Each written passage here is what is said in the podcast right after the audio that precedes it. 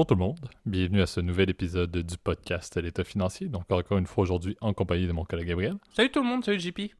Et pour ce nouvel épisode de la saison 6, on vous fait un au son de la cloche et un place au débat. Donc on revient à, notre formule mythique, les places au débat qui sont maintenant la, pierre angulaire, la pierre d'assise du podcast, c'est le au son de la cloche qui était notre, notre petit favori de l'époque. Euh, vous allez voir le deux sujets, euh, deux sujets d'actualité, euh, en fait extrêmement d'actualité, qu'on va pouvoir discuter aujourd'hui. Euh, on fait un épisode euh, d'ailleurs, euh, et, ça, vous le verrez là, avec le monde techno. On était bon, on l'a fait en ce magnifique lundi, lundi 20, donc on a repris nos habitudes. Encore une fois, la semaine passée, on avait dérogé un peu de notre classique, mais on est de, retour comme à l'habitude, ce qui est une très bonne nouvelle, étant donné qu'on va parler de compagnies fortement listées, même de grandes capitalisations qui cherchent à aller grappiller le moindre dollar dans les poches de leurs utilisateurs. J'ai fait le spoiler déjà. Euh, mais je te laisse, Gab, euh, faire le, disclaimer qui va être très important pour le haut son de la cloche. Ouais, ouais je pense qu'évidemment, euh, le, le, le, disclaimer va être hyper important, comme tu l'as dit, JP. Évidemment, tout ce qu'on parle, vous le savez, chers auditeurs, c'est que notre opinion personnelle.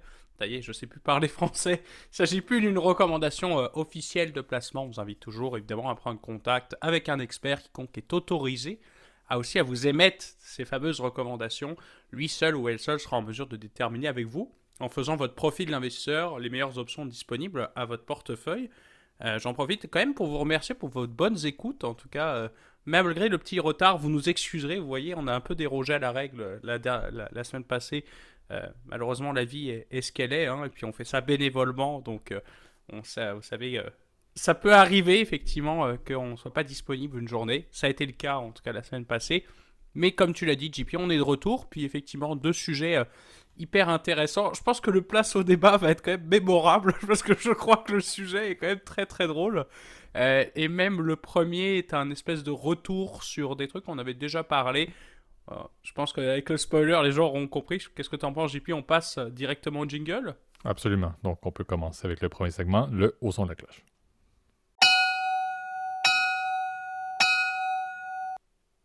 Parfait. Donc, euh, effectivement, on l'a moussé en, introduction. Euh, le, titre ou le thème officiel, c'est le Blue Checkmark à la, à la rescousse euh, des médias sociaux. on a eu l'annonce, je pense que c'était justement aujourd'hui, dans ce lundi, ou même vers le, durant le week-end, vu que c'était lié à Facebook ou à Meta maintenant qui était listé. mais Zuckerberg est sorti en mentionnant qu'il a un peu dans le pion ou suivre la, tendance que Elon Musk a décidé d'adopter avec Twitter et de mettre en place aussi une espèce de de checkmark ou d'officialisation ou de peu importe quel type de truc bleu serait mis à côté d'un compte personnel sur euh, Facebook et sur Instagram pour un coût qui est euh, pour les utilisateurs euh, sur le web, c'est 11,99 pour les utilisateurs liés à iOS, c'est 14,99. La raison d'être de ce 3$ de différence, c'est que Apple prend une, coupure sur les, transactions qui sont faites liées à, l'application App Store. Donc, c'est pour couvrir directement dans le, dans coût par mois euh, que c'est 14,99 pour les utilisateurs d'Apple. Euh, et c'est encore une fois directement lié à Twitter Blue qui, euh, de son côté, est à peu près un 8, 8 et je crois que c'était 11 justement pour les utilisateurs Apple. La même logique, le 3 de différence vient de ce que Apple prend au niveau des transactions qui sont faites par leur app.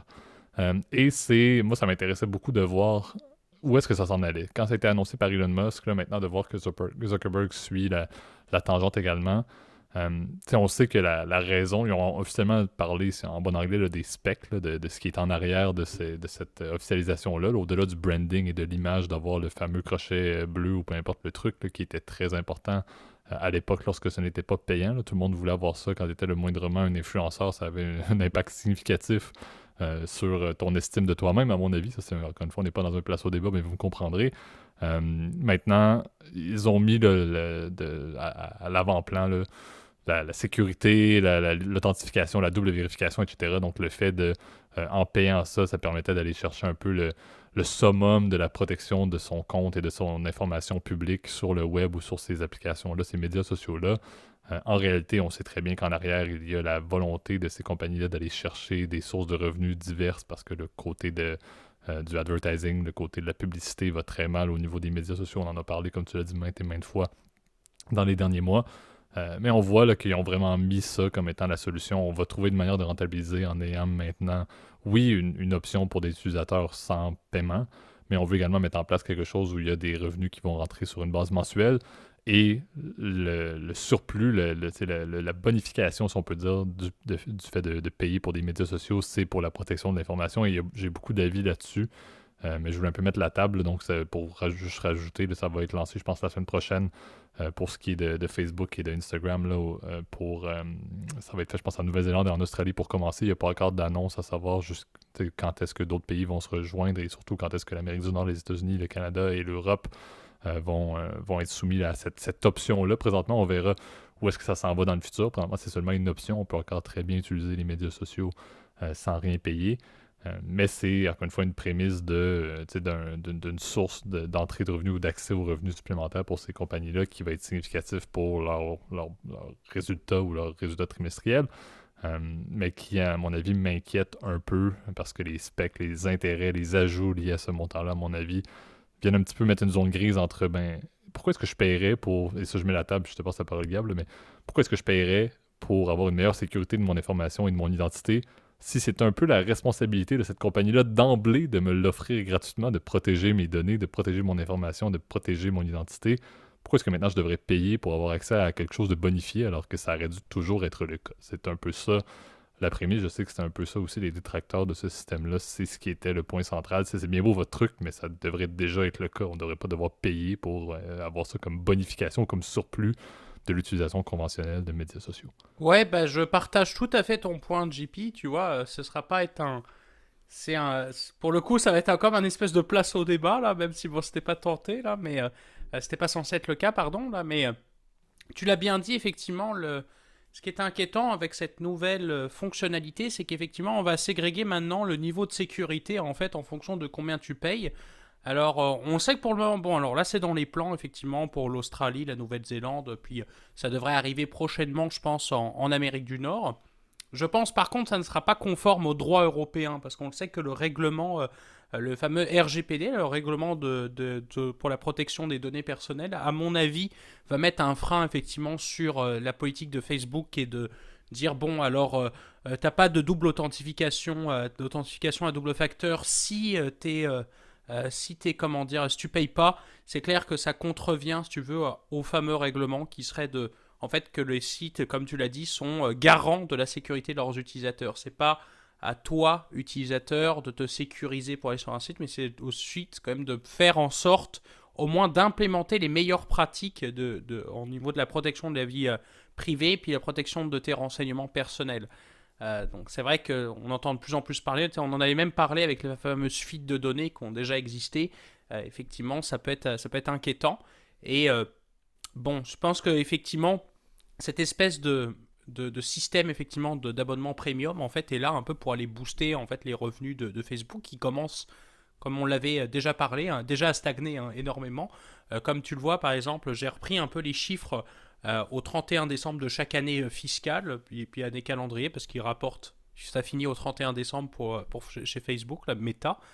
Tu vois les revenus de Facebook en 2021 étaient de 117 milliards de, dollars.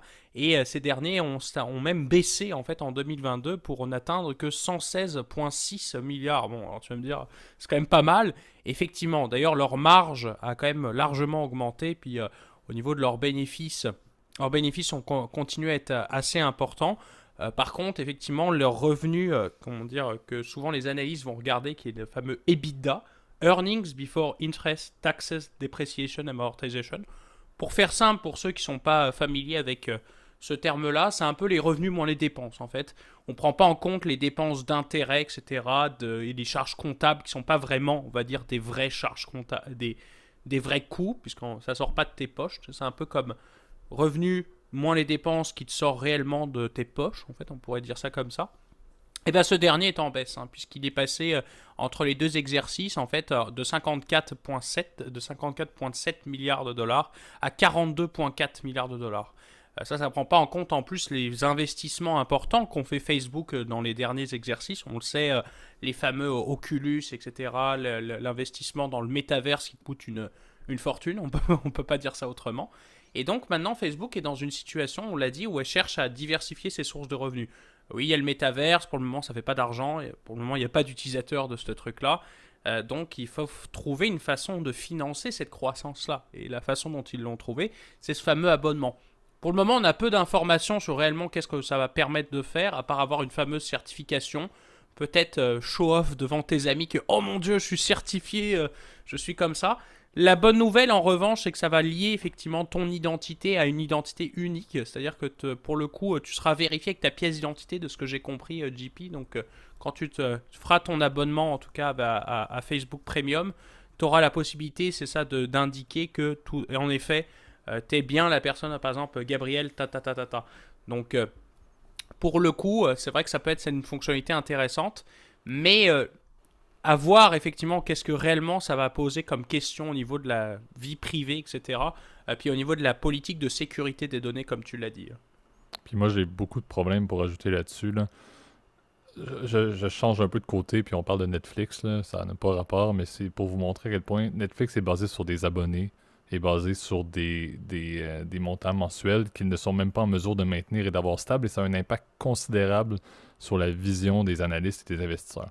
Est-ce que des compagnies comme les médias sociaux, comme les Facebook de ce monde, les méta de ce monde, on parle juste des plateformes, Facebook, Instagram, Twitter, ont vraiment le goût pour des gains peut-être, à mon avis, qui seraient éphémères? Ok, oui, il y a peut-être un intérêt pour les prochains trimestres d'aller chercher des résultats supplémentaires, du revenu supplémentaire, mais après ça, c'est des attentes auprès des analystes et des investisseurs qui vont être en mesure à chaque trimestre d'augmenter ou de croître au niveau de ces utilisateurs payants-là. Et c'est une métrique présentement qui n'est pas requise et qui n'est pas euh, qui n'est pas garante de la performance des médias sociaux, ce qui n'est pas une mauvaise chose. On sait qu'on regarde le nombre de personnes qui sont actifs, mais il n'y a pas de coût lié à ça. Oui, c'est du data, c'est des, analyses qui sont pertinentes pour ces plateformes-là et pour les compagnies euh, listées qui les détiennent. Par contre, il n'y a pas de, signe de dollar associé à ça, ce qui n'est pas mauvais. Oui, certains diront, je vais faire l'avocat du diable, que le nombre d'utilisateurs actifs a un impact direct sur leur euh, sur leurs revenus de publicité, etc. Tout à fait. Mais ça reste que le signe de est un peu indirect et non directement axé sur le fait que les utilisateurs sont prêts à payer. Donc, moi, ma vision, c'est c'est beau vouloir des revenus à court terme, c'est beau peut-être vouloir passer au travers des prochains trimestres qui peuvent être un petit peu compliqués. On sait que l'industrie ne va pas très bien. Mais ça devient une métrique qui est dans le béton, ça devient quelque chose qui doit continuer de croître et continuer d'être périn parce que ça va être une source de revenus qui va maintenant être considérée pour le long terme. Et je ne pense pas que c'est quelque chose qui est vraiment viable pour les médias sociaux de considérer que l'offre de services associée à ces utilisateurs payants-là va permettre d'avoir une croissance qui va être jugée saine et pérenne. Moi, personnellement, je l'ai déjà dit, je ne vois pas le moment où je suis utilisateur de Twitter et je vais avoir un intérêt pour payer quelque chose, encore moins lorsque c'était juste tu payes pour avoir le blue checkmark. Moi, ça m'intéressait pas du tout. Et encore moins sur le fait que tu as le blue checkmark, puis qu'en plus, tu peux faire une, identification à deux facteurs, que tu mets une pièce de gouvernement, une pièce d'identité gouvernementale pour assurer que personne dédouble ton profil. Honnêtement, si quelqu'un veut dédoubler mon profil sur Twitter, il n'y a pas grand chose qui va manquer et je ne suis pas une personnalité publique vulnérable non plus qui fait en sorte qu'il y a réellement, tu sais, dans le sens, l'offre de service n'est pas favorable. Si la majorité des personnes pensent comme moi, puis je pense que Gad est un peu aligné avec moi là-dessus, en tant qu'utilisateur de Twitter aussi, et tu es beaucoup plus actif que moi sur cette plateforme, on doit le dire, euh, ça reste que je vois pas comment est-ce que ça fonctionnerait. Je vois pas dans 2, 3, 4, 5 ans comment est-ce qu'on pourrait maintenant considérer cette métrique-là et ces revenus-là comme étant quelque chose qui euh, permet de, juger justement de la performance de Twitter? Certains diront que Twitter est rendu euh, une entité qui est, qui est privée, entre guillemets. Oui, certes, ok, bon, c'est un autre débat, mais si on parle de Meta et de, leurs sous-jacents, de ces sous-jacents Facebook et Instagram, je ne vois pas tout à fait la logique. En fait, moi, je voudrais pas m'embarquer là-dedans. Si je compare avec des compagnies qui sont vraiment basées principalement sur des revenus associés à des abonnés payants, ça va pas très bien. Ça va pas très bien, je l'ai dit pour Netflix. Je ne vois pas comment une autre compagnie voudrait s'embarquer là-dedans euh, présentement c'est des métriques compliquées, c'est des métriques qui entraînent beaucoup de volatilité au niveau des stocks. Est-ce que c'est quelque chose de pertinent? Encore une fois, sauf si Meta, sauf si Twitter ont une situation financière qui est à ce point-là critique avec les problèmes liés euh, euh, aux revenus liés à la publicité, qui n'ont pas le choix de trouver une source de revenus, c'est un quick fix, ok, fine, vous n'avez pas le choix, euh, prenez les gains que vous avez, vous auriez un dixième d'utilisateurs qui déciderait de payer par mois, mais c'est une très bonne chose à la limite pour la survie de cette compagnie-là. Par contre, tu as donné les chiffres de méta. Je pense pas réellement qu'il y a un si gros problème que ça. Est-ce que cette compagnie-là puisse continuer à opérer relativement dans le vert, même s'ils ont le métavers qui, va, qui coûte très cher et qui ne rapporte pas beaucoup, etc. Je, ne pense pas qu'il y a une problématique à ce point-là pour chercher à, de manière aussi drastique à la seule solution pour, les revenus de publicité qui sont en baisse, c'est d'aller chercher des abonnés payants je pense pas, je pense qu'on regarde trop proche comme solution. Je, ne suis pas du tout en position de prendre des décisions pour ces compagnies-là, mais je me dis, est-ce que c'est réellement la meilleure chose, sachant, et ils le savent mieux que nous-mêmes, qu'il faut que ça devienne, ça fait partie du backbone des revenus pour des, trimestres et des trimestres et des trimestres, c'est une nouvelle source peuvent pas juste du jour au lendemain décider, OK, on arrête d'avoir des abonnés payants comme ça. Bingo, on n'en parle plus dans un an, c'est pas possible. Donc, est-ce que c'est vraiment la meilleure avenue? Moi, je ne pense pas. Je trouve que les coûts aussi, c'est un peu débattable. Pourquoi est-ce que Twitter, on parle de 8 à 11, là? Euh, Facebook et Instagram, c'est du 11 à 14. Je on, fait surpayer des comptes aux, consommateurs et on en fait partie. C'est rendu qu'il faut qu'on paye pour nos médias sociaux, qu'on a un intérêt peut-être à payer pour nos médias sociaux. On paye déjà pour un, paquet de plateformes de streaming. Ça devient un peu ridicule et c'est là que je me dis, il y, a des limites en tant que consommateur. Est-ce qu'on peut, est-ce qu'on est prêt à payer le système des revenus mensuels ou des revenus par abonné? Était intéressant lorsqu'on en avait 2, 3, 4. Maintenant, si on est rendu à avoir une vingtaine de trucs entre 10 et 20 dollars par mois, ça ne fait plus aucun sens. Aucun sens. Donc, c'est, je veux dire, les médias sociaux arrivent peut-être un peu tard dans le bal et n'offrent pas quelque chose qui est, à mon avis, assez valorisé pour que des utilisateurs s'intéressent massivement, commencent à payer mensuellement pour utiliser le même service que j'utilisais avant, mais de pouvoir faire une, authentification à deux facteurs, puis avoir un texto avec un code à six chiffres qui peuvent rentrer pour se connecter à Twitter. Super intéressant, mais je trouve que ça, ça ne fonctionne pas. L'offre de service n'est pas assez là. Les prix sont faramineux. Mettez ça à 1$, on en reparlerait à la limite, mais de mettre, de mettre ça au même prix qu'un abonnement n'importe quelle plateforme de streaming, ça dépasse un petit peu à mon avis ce qui est, ce qui est conscient. Donc il y a le volet utilisateur, puis comme je dis, puis Gab, tu as peut-être des points à rajouter. Mais le volet financier, je trouve que c'est pas super intéressant de mettre ça dans le dans le, les résultats récurrents qu'une compagnie doit maintenir et doit, doit prouver et justifier à chaque, à chaque trimestre. Ouais, bah c'est un peu le, toujours dans la logique des fameux SaaS, Software as a Service. C'est euh, maintenant de plus en plus comme ça, effectivement, que euh, aujourd'hui, de plus en plus de, en tout cas, de fournisseurs de produits et de services maintenant préfèrent l'abonnement. Euh, après, ce modèle-là commence à être un peu vicieux, hein, parce qu'au début, c'est vrai qu'on trouvait ça accessible parce que c'était pas cher, si tu veux, tous les mois, de payer, par exemple, pour, je sais pas, pour Office 365 ou par exemple ce genre de, ce genre de service.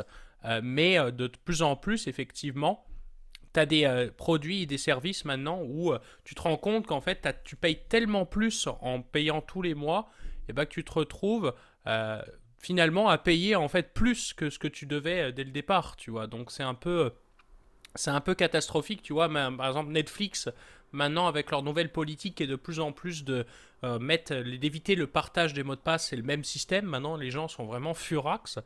Donc, j'ai l'impression que le, le, fameux modèle de l'abonnement payant commence à être même de plus en plus dissuasif. En fait, vient de tuer euh, vient de s'auto-flageller en fait euh, par euh, ceux qui comptaient en fait critiquer.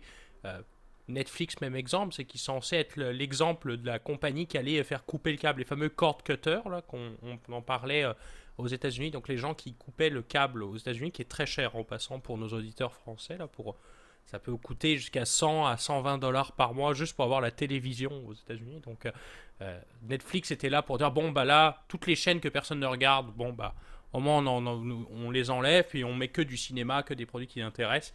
C'est la même chose avec Facebook finalement. Tu veux forcer les gens à, payer, euh, si tu veux, indirectement, et eh ben les gens ils vont se barrer en fait. C'est ça qui risque de, se passer. Et euh, même chose, je pense, avec Twitter. Je pense pas que le pari soit intéressant en fait de vouloir monétiser tout euh, au risque en fait à ce que les gens aillent vraiment sur la plateforme qu'ils préfèrent les jeunes vont finir sur TikTok, qui pour le coup est toujours gratuit, euh, ou sur Instagram, euh, qui va, à mon avis, rester gratuit. Euh, puis les gens qui, utilisent Facebook tous les jours, bah, peut-être qu'ils vont finir par payer, mais ça m'étonnerait que ce soit énormément de gens, tu vois. Donc les alternatives gratuites sont toujours plus attractives et on sait que tous les réseaux sociaux payants ont foiré par le passé. WhatsApp, c'était le meilleur exemple. Avant, c'était payant d'avoir WhatsApp. Tu devais payer, je crois, quelques, quelques dollars par année euh, pour l'avoir. euh, eh ben, on l'a vu, le jour où ils ont enlevé ça, c'est devenu aujourd'hui la messagerie euh, instantanée la plus populaire au monde. Et aujourd'hui, je pense que c'est plus de 2 milliards de personnes qui utilisent WhatsApp. Donc, bref, c'est des idées qui nous passaient par la tête je trouvais ça intéressant, chers auditeurs, de vous en parler. Puisqu'effectivement, on, on assiste à un vrai changement de business model au niveau de ces, de ces euh, sites internet qui auparavant vendaient de la pub, maintenant essayent de te vendre des abonnements. Euh, vous nous ferez dire euh, ce que vous en pensez effectivement dans les commentaires, puis je serais curieux de, de voir ce que vous en pensez vous aussi. Exact. je pense qu'il n'y a pas de bonne ou de mauvaise solution. Encore une fois, moi, tant que la solution est, je l'ai dit, mais tant que c'est une solution qui est pérenne et qui n'est pas juste réactive. Il faut être proactif, faut pas juste réagir. Euh, je, suis là, euh, présentement, en train d'enregistrer dans mon salon, puis il y en a qui vont dire Tu viens de réinventer le monde. Je sais très bien que tout le monde voudrait faire ça. Être proactif plutôt que réactif dans des décisions de business, c'est normal. Mais j'avoue que c'est un petit peu ironique. Puis la sortie de Zuckerberg de juste suivre Musk, encore une fois, c'est peut-être pas la meilleure chose. ok, oui, Musk a des très bonnes idées, mais est-ce que c'est vraiment bien d'embarquer dans le train? Et là, encore une fois, moi, ce qui m'inquiète, c'est si Twitter le fait, si Facebook le fait, si Instagram le fait, ben, tout le monde va suivre. tout le monde va réagir de la même manière à suivre qu'est-ce que les grands, les grands GAFA, les grands, peu importe comment on les appelle, à, force on les oublie, les, les FANG. je crois que c'est devenu les FANG maintenant. Les FANG avec deux A, etc. Bref, à suivre où est-ce que ça va aller, mais je me dis c'est pas forcément euh, hyper rassurant comme, comme truc. Euh, et encore une fois, je me fais l'avocat du diable, puis je sais qu'on passe au deuxième sujet par la suite. certains diront, ben écoutez, sur, sur Twitch, euh, le monde sont prêts à, payer pour, pour absolument rien, un abonnement, ils donnent des, il donne des je sais plus trop quoi euh, à quelqu'un qui est juste en train de jouer à des jeux vidéo. C'est vrai. Donc, il y a des modèles d'affaires. C'est sûr qu'il y, en a qui peuvent essayer de profiter de ces transitions-là entre une plateforme et l'autre. Certains diront média social ou juste Twitch peut être fort similaire en termes de contenu. Mais j'ai certains débats, en fait, avec l'historique des médias sociaux et avec les cette balise-là. Peut-être que ça sera pas du tout un problème et que la zone grise passera, mais ça va être intéressant à suivre. On en reparle dépendamment de ce qui se passe. C'est sûr que ce qui est intéressant, c'est d'implémenter rapidement. On va le voir assez vite dans les résultats euh, trimestriels de ces compagnies-là. Donc, encore une fois, ça va être beau, euh, ça va être beau à voir euh, au niveau de, l'impact des résultats et du rebalancement de la performance avec justement la publicité qui est en baisse. Mais passons maintenant à notre deuxième segment pour aujourd'hui, le place au débat.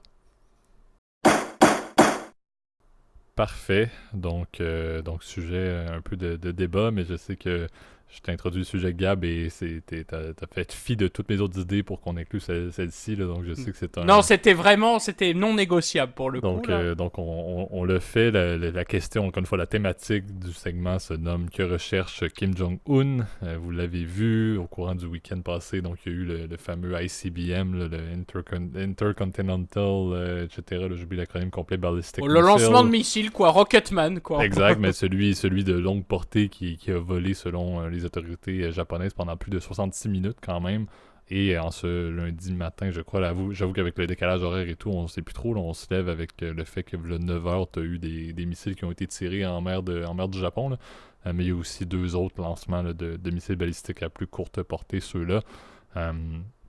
donc il y, a clairement une, tangente de la part de la Corée du Nord et de Kim Jong-un à à tenter de recréer le chaos, puis il y a beaucoup d'intérêt à parler de ben, qu'est-ce qu'il recherche réellement derrière ça, pourquoi est-ce que soudainement euh, il, reprend de manière successive des lancements, c'est pas quelque chose qui est, nouveau, il y a eu des lancements dans les derniers mois, dans les dernières années également, de manière plus sporadique sur le fameux programme euh, nucléaire nord-coréen. On sait qu'il y a eu un statu quo relativement constant depuis que Trump n'est plus, n'est plus au pouvoir. Le Trump n'avait pas réussi à, à faire grand-chose, mais avait quand même fait des rencontres avec Kim Jong-un euh, qui euh, s'était conclu par absolument rien, mais tout le monde, il y avait un certain rapprochement. Maintenant, on voit Joe Biden qui a une, tendance politique beaucoup plus fermée et, beaucoup plus euh, de, laisser faire, pas de laisser faire, mais de laisser de côté, et le statu quo par rapport à la Corée du Nord. Et, et j'entends un peu ma vision et ce que plusieurs experts mentionnent, puis Gab, tu pourras donner ton avis par la suite. Là mais plusieurs personnes mentionnent que l'intérêt présentement, c'est pas pour la Corée du Nord d'envoyer un, missile sur Guam ou d'envoyer un missile sur euh, Hawaï ou sur le Japon ou sur la Corée du Sud. Le but est réellement de faire justement le bras de fer. Et en fait, c'est que l'historique de la Corée du Nord a toujours été, ça a pris un peu de chaos et un peu d'incertitude dans leur prochain move, en bon, en bon anglais, dans le but d'être écouté et dans le but d'avoir une certaine ouverture de la part des, pays, euh, des pays avec qui, euh, en fait, les pays qui ont mis énormément de barrières et de restrictions au commerce, etc., et qui, en fait, contribuent beaucoup à ce que la Corée du Nord soit un pays qui est reclus sur lui-même. Il, y a leur propre idéologie politique qui cause ça, mais il y a également, euh, également les, sanctions internationales. Donc, il mentionne que l'intérêt et, la. On le voit beaucoup plus maintenant, mais le, fait qu'il y a une trame assez constante et accélérée de lancement de missiles, c'est de deux niveaux. Premièrement, mais Kim Jong-un veut avoir des concessions. Donc, la seule manière qu'il va se faire écouter par Biden, qui présentement, désolé du terme, mais se fout complètement de lui, c'est s'il y a réellement du chaos et si, comme je pense sa sœur l'a mentionné, mais si l'océan Pacifique devient un, champ de tir. Euh, donc, ça, il y a ce, point-là qui, est à considérer. Et il y a également le, deuxième point qui reste, ben, c'est une idéologie, ce pays-là, qui est toujours basée sur le fait de vouloir ça prend une justification pour que ce, pays-là puisse continuer d'avoir des leaders comme Kim Jong-un, comme sa soeur, comme son père, comme son grand-père, etc. Et je pense que la peur est à la base également du régime. Donc ça prend toujours cette logique-là qu'il y a tout le monde est ennemi, d'une certaine manière. Le Japon, la Corée du Sud principalement, les États-Unis sont, sont, les méchants. Donc je pense que cette tendance-là à vouloir aussi montrer de la puissance militaire est très important pour la capacité de ce leader-là, de Kim Jong-un et du régime, de subvenir. Mais également, Kim Jong-un, je pense qu'il est un peu fou et qu'il a réellement une crainte épouvantable que, son pays se fasse écraser du jour au lendemain. Ce qui, encore une fois, je ne suis pas américain, je ne suis pas dans les souliers de Joe Biden, je ne pense pas qu'il y ait réellement une menace pour que la Corée du Nord soit complètement éteinte. Euh, je pense que c'est une part, mais je vois trois niveaux. Comme on l'a dit, volonté de se faire écouter d'avoir des réductions des sanctions internationales, le fait que la peur et le volet militaire est la base et le fondement du régime, à mon avis, et le fait que Kim Jong-un est malheureusement extrêmement craintif, que ben, littéralement il va y avoir une bombe nucléaire qui va tout détruire au niveau de la Corée du Nord ou juste l'armée américaine qui vont bombarder pour de, pour de bombes. Non, je pense que c'est le sort en fait de souvent de la plupart des dictateurs, c'est qu'ils ont, ont une peur constante, si tu veux, de se faire renverser. Hein. Tu le, on l'a bien vu effectivement. Euh, par exemple, à ce qui s'était passé en Libye, en Syrie, etc., où tu vois que, en fait, la, plus grande crainte des dictateurs, c'est non seulement l'Occident, qui représente, si tu veux, un, ennemi, entre, guillemets, euh, euh, parce que c'est un ennemi de modèle, en fait, de modèle démocratique, puis le modèle, on va dire, d'ouverture sur le monde capitaliste. Donc c'est vrai qu'il il fait peur, en fait, pour la plupart de ces dirigeants communistes, en fait. Donc c'est vrai que le, modèle nord-coréen est basé, on se rappelle, sur le fameux Juche, donc qui est la fameuse indépendance ou l'autonomie, ce que ça veut dire en coréen. Euh, donc, euh, et ce modèle-là, en fait, il prévoit, effectivement, tu l'as bien dit, euh, non seulement un reclus sur soi-même, très peu de relations internationales et économiques, et très peu d'échanges, à part avec la Chine voisine, qui fournit, d'ailleurs, qui est un peu la perfusion, en fait, du régime nord-coréen. Donc, c'est un peu le la, dernière, euh, la dernière roue du carrosse, tu veux, du, euh, régime nord-coréen qui, euh, faut le dire, vit sous les sanctions internationales en fait depuis quasiment toujours en fait. depuis surtout qu'ils ont accéléré leur fameux programme de missiles nucléaires. Donc oui, la Corée du Nord effectivement est puissante. Oui, elle a rarement été aussi montrée qu'elle était capable de lancer des missiles intercontinentaux disposant d'ogives nucléaires, en effet. Euh, en revanche, c'est un pays quand même qui, euh, et tu l'as bien dit, vit euh, grâce à des, des, États voyous, en fait, notamment l'Iran, notamment la Russie, notamment la Chine, vit effectivement de, des échanges clandestins, si tu veux, vit énormément du fameux trafic de drogue. On avait déjà parlé du fameux Bureau 31, qui est le fameux, la fameuse couverture, en fait, dans laquelle la caisse noire d'Ikim, comme elle est surnommée, euh, et tu l'as bien dit, en fait, aujourd'hui, la politique de Kim, elle a l'impression qu'elle est encore plus, euh, en fait, dirigée par sa sœur, en fait, puisqu'on la voit de plus en plus. D'ailleurs, c'est assez surprenant. Euh, on la voit quasiment autant que Kim, en tout cas sur la scène internationale ou étrangère. les Sud-Coréens, évidemment, sont pas contents parce que, évidemment, ils n'ont pas envie de se manger un missile nucléaire sur le visage. Les Japonais aussi, on connaît la fameuse hostilité qu'il y a entre les Coréens et les Japonais depuis la fin de la Seconde Guerre mondiale, puisque leur pays a été euh, quand même occupé euh, par les Japonais euh, en, fait, entre, en fait, pendant la moitié du XXe siècle. Donc, et une colonisation terrible. Donc, c'est vrai qu'il y a tout un relan, en fait, c'est ça, de jalousie, on va dire, d'ego personnel. Je pense aussi de peur, tu l'as bien dit, JP, sur le du régime coréen. Est-ce qu'il va réussir à survivre par rapport à la mondialisation qui inévitablement va menacer entre guillemets les fondements du Juche. On le sait, c'est une question on veut dire d'années. Euh, et est-ce que le clan Kim va réussir à survivre effectivement à ça? Bah, c'est, Je pense que c'est l'intérêt effectivement d'avoir les armes nucléaires. Alors la, question est de savoir comment on va pouvoir dénucléariser. Alors on se parle quasiment impossible parce que effectivement tu as, un programme qui a été relancé, qui est de plus en plus puissant. Euh, et euh, tu as les Américains évidemment qui, bon, qui grincent des dents. La négociation à la Trump, on l'a vu, ça n'a pas marché. Oui, il y a eu une tentative. Le premier sommet a été un relatif euh, succès. Euh, les bouts de papier, ça a bien marché. Les déclarations d'amitié, ça se marche toujours. Mais dans les faits, évidemment, les, tentatives évidemment, de médiation euh, sur la question du nucléaire, évidemment, n'ont pas fonctionné. Comme elles n'ont pas fonctionné, on le sait, malgré qu'elles ont, ont fonctionné temporairement avec l'Iran, on sait qu'elles n'ont pas fonctionné, par exemple, pour le Pakistan et l'Inde, qui sont aussi détenteurs de l'arme nucléaire. Ça n'a pas fonctionné pour Israël, etc.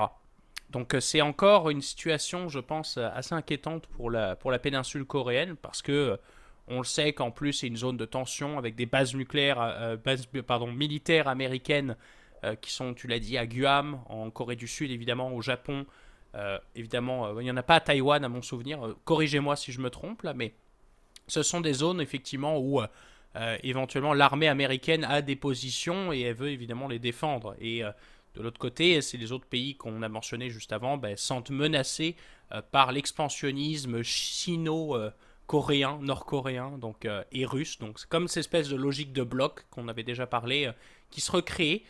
En tout cas, c'est peut-être mes pensées un peu de, personnes, euh, pardon, encore, je refais l'autoblague, encore une fois, prenez-le à la dérision de personnes sur le spectre, mais c'est ce qui me ce qui me passe à travers la tête et puis faites-en moi part si, vous trouvez vous êtes d'accord avec moi ou contre je serais curieux évidemment de savoir JP je sais pas si tu as quelque chose à rajouter Ouais, ben tu sais, euh, moi je vois beaucoup de complexité là-dedans. tu sais, ceux qui ont écouté les épisodes récents, vous vous souviendrez, on avait fait un épisode sur euh, la perspective de ce qui se passe entre la Chine et les États-Unis. Là, c'est, un peu dans la même logique. On, on, a des enjeux du côté de l'Atlantique, entre guillemets, du côté de l'Europe.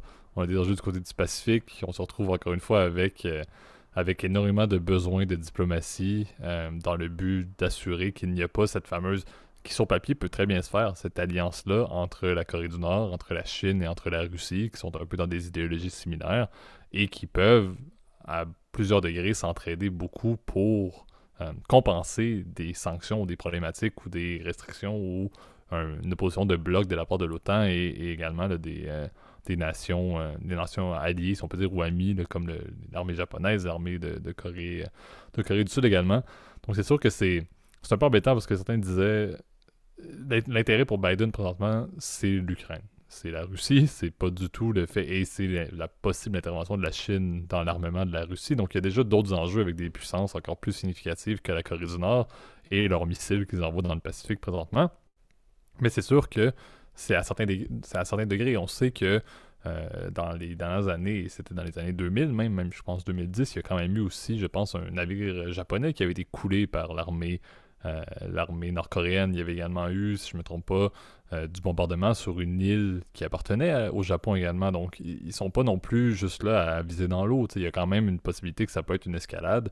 Si jamais il n'y a rien qui est fait, on sait que lorsqu'il y a eu les pourparlers avec Trump, lorsque même il y a eu des pourparlers, euh, il y a eu un peu d'ouverture de la part des démocrates sur Obama, il n'y avait pas grand-chose d'autre qui se passait dans le monde. Il y avait une relative, relative paix, une relative stabilité dans les grands dossiers de conflit que les États-Unis euh, vont avoir. Là, on n'est pas du tout là. Donc, c'est sûr que ça complique énormément la tâche de Biden qui, jusqu'où va-t-il être prêt à accepter justement la, montée en folie, excusez-moi, mon opinion est assez, assez évidente, euh, de la Corée du Nord et de Kim Jong-un c'est où, est la ligne présentement? On sait que c'est du tac au tac. Il y a eu le premier missile ICBM euh, qui, a, été envoyé pendant, le week-end et directement après, tu avais un exercice euh, avec des avions euh, de Corée du Sud et, des États-Unis qui sont passés justement dans juste à côté de la Corée du Nord. Donc, il y a une escalade possible. Quelles vont être les limites? Encore une fois, moi, mon avis est toujours la diplomatie. On sait qu'on est bientôt au premier anniversaire de la, guerre en Ukraine la diplomatie ne fonctionne pas toujours, mais je pense que c'est très important de voir ce qui peut être fait. Euh, c'est très embêtant et ça montre encore une fois les, défis qu'ont les États-Unis, le gendarme mondial, comme ils se sont toujours positionnés, avec les forces en puissance actuelles, avec la Chine qui a clairement une force beaucoup plus considérable que jamais, et l'impact justement que la Chine peut avoir sur des régimes qui sont entre guillemets ennemis aux États-Unis, la Russie et la Corée du Nord il y a beaucoup de complications et il ne faut pas non plus négliger ce que Kim Jong-un et la Corée du Nord sont en mesure de faire. Ils ont clairement un programme qui fonctionne. Ils mettent jusqu'à entre un cinquième et un quart de leur PIB dans l'armement, ce qui est une folie pour la qualité de vie, certes, des, Nord-Coréens, mais ça reste que leur programme peut tenir et ça reste qu'ils sont en mesure présentement, avec leurs missiles, de frapper le continent américain. Ça reste une menace, ça reste un, outil de négociation qui pourrait mener à ses fins. Donc, c'est peut-être peut-être ma vision. Il y a un intérêt diplomatique et je pense que c'est possible qu'on doive agir plus rapidement qu'autrement de la part des États-Unis. Oui, puis c'est surtout qu'on n'a pas le choix parce que rappelons-le quand même la frontière, la zone, la frontière donc la fameuse zone démilitarisée qui d'ailleurs est assez euh, drôle comme nom euh, puisque c'est peut-être la frontière la plus militarisée au monde évidemment avec euh, des champs de mines etc. Enfin vous verrez sur le net là, ça, je pense c'est assez visuel là, mais cette dernière n'est que à une 80 km à mon souvenir de Séoul, donc c'est mhm. juste à côté. Et effectivement, euh, bon, alors on parle de missiles longue portée, mais euh, on sait qu'il y a des infrastructures stratégiques, notamment américaines, qui sont à quelques centaines de kilomètres de la, DMZ, donc euh, notamment le la fameuse base de Camp Humphreys, qui est, la, qui est une des plus grandes, en tout cas de l'Asie de l'Est et du, et du Sud-Est. Qui est vraiment, c'est une ville, c'est même un État dans un État, hein, pour le coup. Donc c'est complètement immense. évidemment, on défend les intérêts stratégiques, évidemment, des États-Unis dans la région, c'est très important.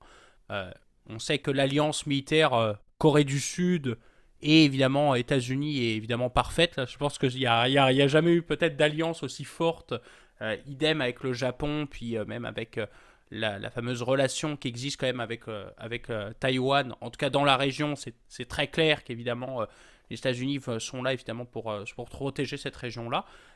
mais on sait que c'est pas loin. Et la crainte, tu veux, d'une escalade dans le conflit russe, eh ben, peut-être va ramener, on va dire, un nouveau jeu d'alliance. Hein. Les Chinois commencent à se rapprocher de plus en plus des Russes avec l'affaire des ballons. Euh, les Nord-Coréens, évidemment, eux, c'est des alliés euh, de, Pékin et euh, de Moscou. En fait, avant les, avant les années 90, ont été, c'était des alliés. Ils étaient même sous perfusion à l'époque de l'Union soviétique. Donc on, on sait que c'est, une relation qui est très compliquée. Hein. Pour le coup, les Nord-Coréens, ils ont leur indépendance, mais ils veulent faire chier tout le monde, pardon pour le, le terme méchant. Mais évidemment, c'est vrai que leur, leur, leur, leur attitude belliciste, évidemment, menace la région. c'est sur cette note, on va dire, pas forcément hyper sympa que je pense qu'on va, on va passer à la conclusion. Qu'est-ce que t'en penses, JP Exact. je pense que pas facile comme sujet. On fera des suivis là-dessus, mais il y a beaucoup de beaux sujets politiques qui vont découler de ce qui se passe présentement.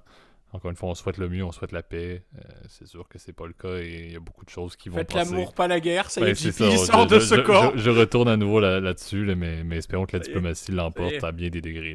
Ça y est, euh, JP à Woodstock. Euh, mais on espère, on espère un jour, espérons-le, parce que c'est pas l'armement qui va mener à la paix. À un certain point, il faut s'en rendre compte, mais bon, c'est mon avis, très place au débat. c'est ce qui conclut l'épisode d'aujourd'hui. Donc, merci à nouveau, Gab, pour ta participation. Merci tout le monde pour vos écoutes.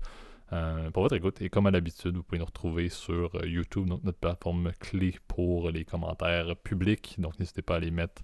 Euh, toute opinion, tout sujet, tout n'importe quel commentaire que vous avez également. Si vous voulez faire de manière privée, Gam met toujours dans la zone de description l'adresse courriel. Donc n'hésitez pas à l'utiliser pour des messages plus privés ou plus directs vers nous. et également, tant que vous êtes sur YouTube, allez vous abonner à la chaîne, mettez la cloche, etc. Le tout pour avoir des notifications.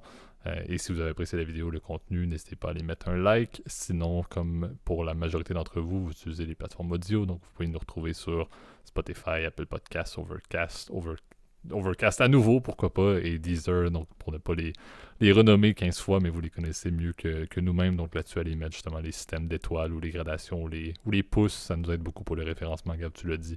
Euh, le bouche à aide beaucoup le podcast, c'est le fondement du podcast et ça, ça, nous permet, ça nous motive à continuer de le faire à chaque semaine comme on le fait.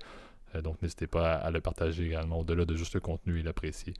Euh, n'hésitez pas également à le partager à vos collègues, à vos proches qui pourraient s'intéresser au genre de sujet que l'on partage et que l'on fait à chaque semaine. D'ici là, je te souhaite Gab, je vous souhaite à tous une très belle semaine. Salut tout le monde, bonne semaine.